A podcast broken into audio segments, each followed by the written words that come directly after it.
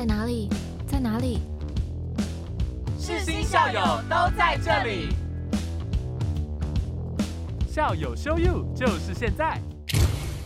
各位听众朋友，大家好，你现在收听的是校友 show you，我是主持人吴宇杰。今天为大家邀请到的是毕业于广电系的赖威勋学长。那么学长现在投入餐饮行业，是品都串烧摊的老板。先请学长和听众朋友打声招呼。Hello，大家好，我是威力。哦，那我现在是那个品都串烧的老板。嗯，好，那我们品都串烧现在有三间店，第一间在台北市延吉街，第二间在板桥府中那边，第三间在新庄体育馆旁边。欢迎大家有空来品都串烧。一开始就节目植入。对 对对，对，那想要请问学长，就是当初是广电系毕业啊，那是，之后是，其实我们前面有聊过嘛，就是一开始就是去当导游，是，对，然后当完导游之后才又投才投入了餐饮行业，对，对，然后这个过程就是心境的转变是大概是怎么样的？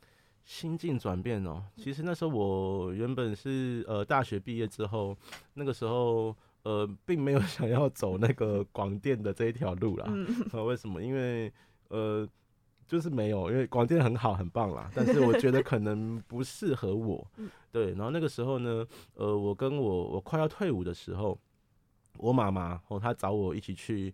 考那个导游，嗯，哦，导游不是那个不是酱油哦哈、哦，是那个带我那时候做的工作是带大陆人在台湾玩，嗯，哦，这个叫导游。那我就跟我妈一起去考这个导游，退伍之后，然后那个是国家考试哦，然后呃莫名其妙就被我跟我妈考到了。啊，考到了之后，莫名其妙我跟我妈又去同一间公司面试，然后莫名其妙我们两个又同时又入选了，所以呢，对我跟我妈就变成了同事，嗯 然后我们就一起去带团这样子。嗯对，然后我那个时候，呃，带大陆人在台湾玩嘛，那个时候主要我们一次的行程，哈，大陆大陆人那边的行程一次就是八天七夜。八天七夜的原因就是因为他们那个航班就是一个礼拜一个礼拜飞一次，嗯所以他们来台湾就是待八天。好，比如说礼拜二来，他就是下礼拜二走，嗯哦，所以就八天七夜都是环岛，就环台湾一圈这样子嗯。哦，那那时候我当导游的时候，最主要就是我们那时候一个月很忙啊，一个月大概都接三到四团，大概三点五团啊，就是我一个月大概只有三天能够回家。嗯啊，我跟我妈都是导游，所以我们休假的时间常常会对不上。嗯那最主要是我想要有一些时间能够陪自己的家人，所以那个时候就是我做了五年之后，我妈找我一年就先退休，后来又再做了一年，然后第一个可能是没有时间陪家人啊，第二个是有点累了，那我想要自己创业，后，想要做一个吃的东西。那我住在东区嘛，很自然而然就会开在东区。哦，想要自己做个小吃，做个小本生意。那最主要是有空的时候，每天我可以回家。哦，因为对我来讲，那时候最重要的事情是不是说一个月赚多少钱了，而是说我每天能够回家。对我来讲，这个是蛮重要的事情。哦，能够花一些时间陪自己的家人，哦，陪自己的女朋友、另一半，还有自己的朋友，我觉得这个是蛮重要的。所以后来就毅然决然就离开了我原本的那个公司，就离开了旅游业，然后就开始思考创业这件事情。我其实也不是思考啦，就是那时候就已经想要做这件事情，只是就是把导游的这个工作就先辞掉了。嗯好，然后因为我很爱吃，那那个时候我其实，在台湾的中南部吃到了非常非常多的这种串烧摊。嗯好，我们的品都串烧，我们叫品都串烧摊。嗯好，我们不是说像一般的店面，为什么呢？因为我很喜欢台湾的一个人情味。哦，尤其我们我自己平常晚上没事的时候，我们最喜欢干嘛？跟我们自己的朋友去热炒店，喝酒然后 喝一杯啦，然后聊天呐、叫很多菜啦，然后这是我们台湾非常非常火红的一个一个文化啦。嗯哦，就是包含我觉得那个什么什么羊肉炉啊，吼姜母鸭 这种对啊，那个都是嗯哦，我觉得就是很喜欢这种很热闹的氛围。那价格是大家都可以接受的一个价格嗯，哦，所以所以在中南部其实做串烧的这种摊子很多很多。那我自己是东区人，为什么东区就没有？嗯。我最主要是很想营造这个氛围，因为你吃东西不见得一定要吃到那么好嘛，嗯。哦，食材等级不不一定要吃到那么好嘛，但是呃，我主要是想要做这件事情，所以后来思考这个方向之后呢，我以前带团，我常常在宜兰，嗯。那边有一间我觉得很好吃的一间串烧摊，然后我吃到跟老板都认识，所以后来我就去。问老板说：“你可不可以让我在这边学功夫？嗯，哦啊，我想要在台北开一间。那时候会害怕被拒绝会啊，我那个时候哇，在那个店的门口要跟他提这件事情的时候，一连抽了五六根烟，然后想说啊，到底要不要开口？到底要不要开口？啊，他拒绝了怎么办？会不会连朋友都当不成？就会想蛮多的啦。那蛮扯的是他答应我，但他说可能就没有办法付薪水。嗯，我说不用啊，不用啊，就跟你学功夫，怎么可能还拿你的薪水嘛？哦，所以那个时候就。约了时间后，然后每天我就从台北，我就开车去宜兰罗东那边，然后就去他那边开始学这样子。那你当然不可能说从头到尾所有东西都学嘛，嗯，哦，因为他们那个他们那时候店已经开了大概八年十年了，嗯，哦，他们也是很久的一间老店的啦，那是年轻人开的，哦，所以我觉得也不太可能。去学到那么多啦，其实你学也是学个大概，嗯，哦，那其实更多的东西是回来你自己摸索，嗯，哦，那其实是学主要的东西。那那时候也学的差不多，那回到台北，我每天这样开车来回啦。那同时呢，我那时候在学的，我我我做的事情就这样，我每天早上起来呢，我就在东区这边到处晃一晃，嗯。我在干嘛？我在找店面。你说可以租的地方？对，我在找可以租的那个地方，我就开始在找店面，呃，晃一晃，晃一晃，然后大概中午吃个饭之后，我就开车去宜兰，嗯，大概一点左右到了，嗯，一点以前要到那边，然后就开始一两点，然后就上班上到大概也是半夜一点。嗯，然后再开车回台北这样子。那后来是学的差不多了，哎，我在东区这边也找到我要的地方了，那就开始做一些我们开店的规划啦。一开始我们只有吧台的八个座位，嗯，我那时候很小，然后也也没有钱请员工啊。那时候就是我，我跟我哥找两个这个攻读的人员，嗯，我临时找的朋友的朋友啊。我那时候连自己女朋友也拉下来，这样子。我女朋友有工作嘛，然后呢晚上没事，然后就把她拉进来，然后来这个地方帮忙打工这样子啊。那后来就生意越来越好，然后地方也越拓越大，就开始在请了一些人，然后地方也拓得越来越大，然后也不知道为什么就。变成现在这样子了，然 后就开了第二间，开了第三间。学长就是店开在东区，然后又主打那个铜板价，是，就是跟东区其他的店面比起来，是有一个很明显的差异的。是对，那时候怎么会胆子这么大，想要这样子做？就是我我其实，在中南部吃到很多那种就是很便宜的店啊，你在那个中南部。啊，像那个这种不很夸张啊，那种夜市不是有很多那种十块碳烤？对对对，以前有嘛，但那当然比较少啦。那个那个那个，对，那现在以前那种十块的，可能慢慢变成十一块、十二块、十三块。嗯。那后来是部分的十块，或其他的有的可能还是二十块、三十块嘛，哈。那其实我那时候想说，其实串烧它是很代表我们台湾味的一个东西。嗯。这个它可能是源自于日本。嗯。哦，那我们大陆那边也很多，大陆叫烤串。嗯。哦，那我们台湾。有台湾的这种。台湾的这种串烧的模式啦，哦，那简单来讲就是，我觉得吃串烧是一件很开心的事情。但是为什么台北市东区这边都没有这种摊子？因为我是东区人，我从小就在这边出生长大。那永远这边很多很多都是比较贵的餐厅或是居酒屋，我都很好吃，我也很喜欢。但是我真的消费不起。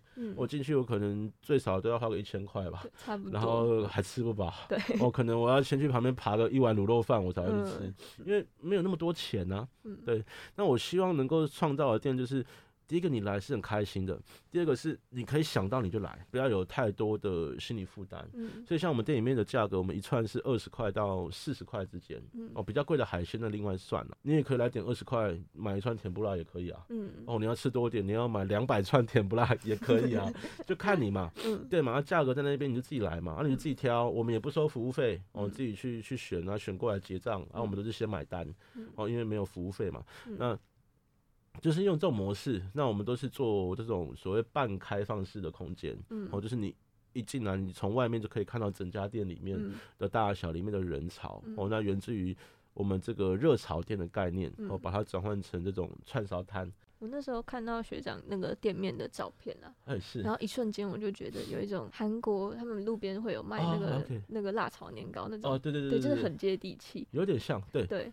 但是在台北就是真的很少很少这样子的店面。对，因为毕竟台北市嘛，那嗯。土地都会做比较嗯。有效的利用啦。嗯。对，那我们这种地方是比较少，有点像韩国或者是我们讲日本的那种屋台，屋嗯。台就是他们讲路边摊啦。嗯。他们路边摊不就是很多卖那种关东煮啦，对对对对吼对。串烧店就是一样那个透明的帆布布帘拉起来，对对啊进去围着一个么字形的吧台坐着，我、嗯。喝一杯酒，喝个汤，吃个拉面，吃个关东煮，大概就是那种感觉。我大概嗯。想做的就是这种这种氛围。那很多人说啊，一开始就说你做这样会不会成功？其实不用想成不成功的问题，我那时候真的也没想那么多。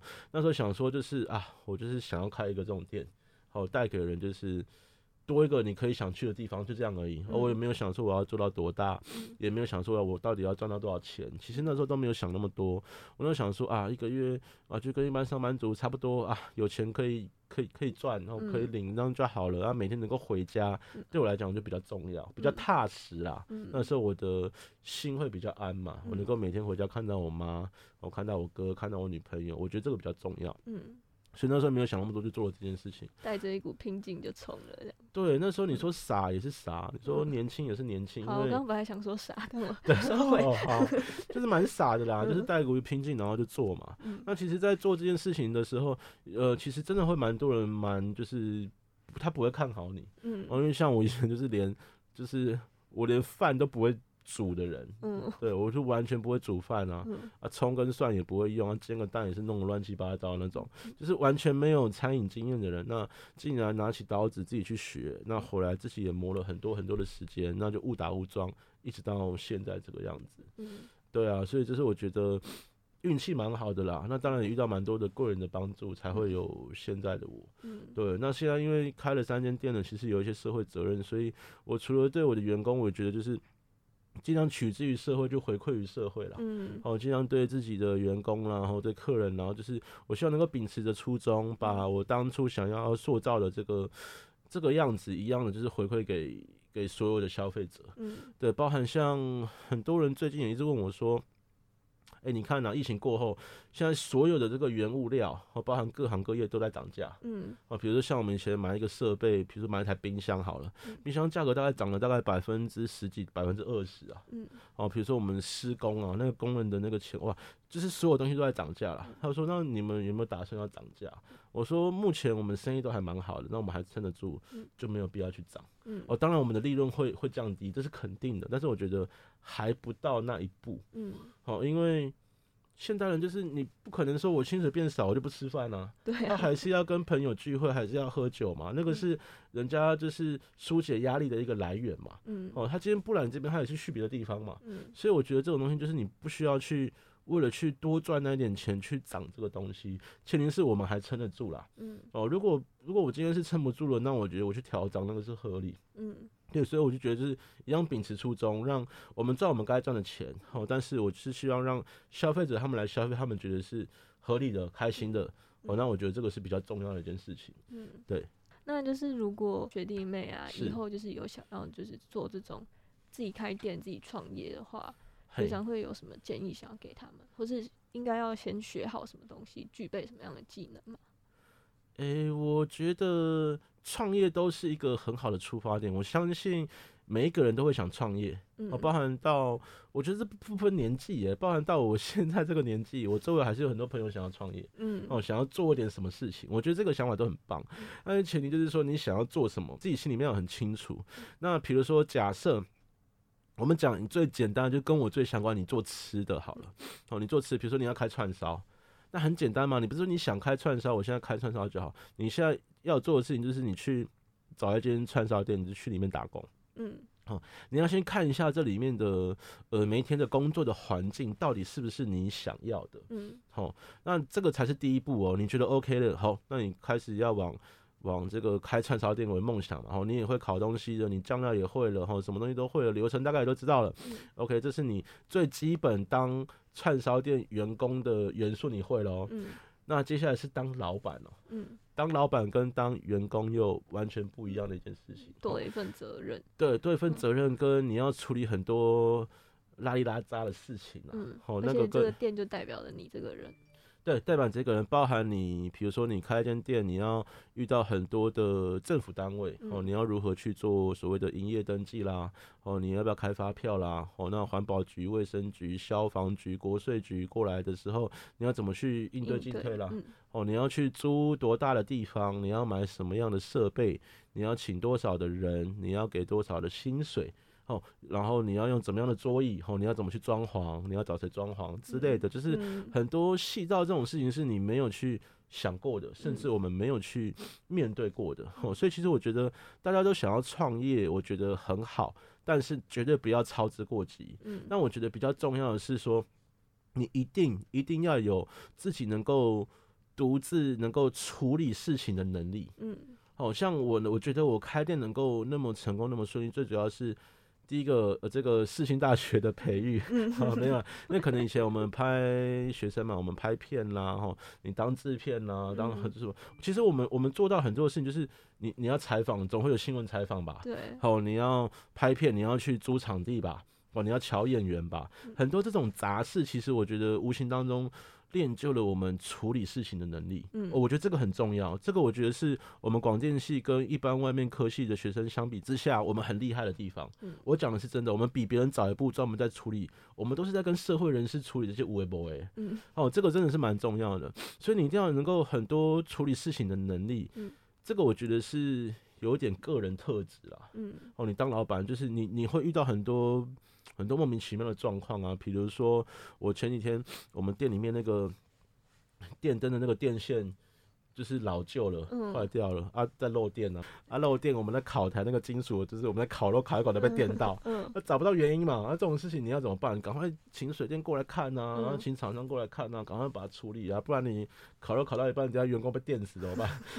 那客人被电死怎么办？就是就是你要细到连这种事情都要处理，因为你员工你不可能他没事就帮你去处理这个东西啦，嗯你一定是老板自己去处理啦，或是嗯店长去处理嘛。嗯就是你小至你连连厕所这种问题你都要去处理，所以你一定要有一个足够的耐心，哦，然后足够的时间去经营好你这家店，你要下定好决心，而且你真的你的工作的时间会很长啊。嗯像我一开始创业，我每天工作的时间大概在十五、十六个小时一天。好，那先不管生意好不好，那时候生意不好赔钱的时候也是做十五、十六个小时哦。要有这种心理准备，那你再去好好的去开店嗯。那你至少我给的建议是，你要在同一个行业里面待越久，后你的经验会越多。嗯，累积经验累积经验对，但是嗯你要选对，比如说你就是要在这个行业，你要在广电，你就在广电里面嘛。嗯哦，那你在这间公司，哈，之后在另外一间公司都没差，你累积你的经验，你你经验到了，你自然而然你就会开了，嗯你嗯就有那个想法了，你就会有，呃，你自己就有觉得合适的人选，跟你一起合作的人或者什么之类的，你就，但是你一开始不可能有嘛，嗯哦，所以我给的建议是，你可以在同一个行业里面去磨，但是不要跳太多的产业去。去这样子的话，我觉得差异性会比较大，而且成功的几率会降低。嗯那不要操之过急啊。嗯对对，因为真的操之过急，真的就是会嗯比较容易失败收场。嗯，就是确定好自己的方向，然后硬着头皮把它走完。真的想做什么，就尽量去尝试。我们不要以就是不要犯法的前提之下，我们就去尝试。那我觉得都很棒啊。嗯，对，我这样子听起来，我觉得就是受益良多，谢谢，没有真的就是觉得应该怎么讲，就是社会历练真的有差，有差。然后对，然后经历过的事情，那讲出来的故事就会不一样。对，我觉得我最大的差异点就是我当过导游，嗯，我遇过 太多了，就是大陆形形人。色色的人，对对对对，然后要处理太多很匪夷所思的事情，然后你才造就我们现在的我们。对对对对。那节目的最后，想要请问学长有没有什么想要点的歌曲？哦，我想要点一首就是我很喜欢的歌，呃，这个乐团他们叫拍写少年，嗯拍写少年。那这首歌就是他们很红的，叫做《暗流》。嗯哦，那为什么选这首歌？第一个，我觉得就像我就像我说的，我很喜欢台湾的精神，台湾味。嗯他们的歌曲基本上都是用台语，嗯，哦，我觉得这个是非常有味道，而且他们的台语又很溜。对，哦，就是他们台语唱出来，第一个很有感情嗯。那第二个呢，他们的乐团性质呢，他们里面常常就是用很多的音乐去代表他们的心声。我说音乐就是不见得是歌声，像这首歌曲他们的前奏，我觉得就很有味道。嗯，哦，你听到只是你会慢慢沉浸在他的音乐里面了。那他到后面，尤其到后面他讲的那个歌声，包含很多的歌词。哦，等一下各位听众你在听的时候，你就可以听出说，他这首歌其实就是，我觉得他讲的是很多现代社会人的，你想要努力奋斗。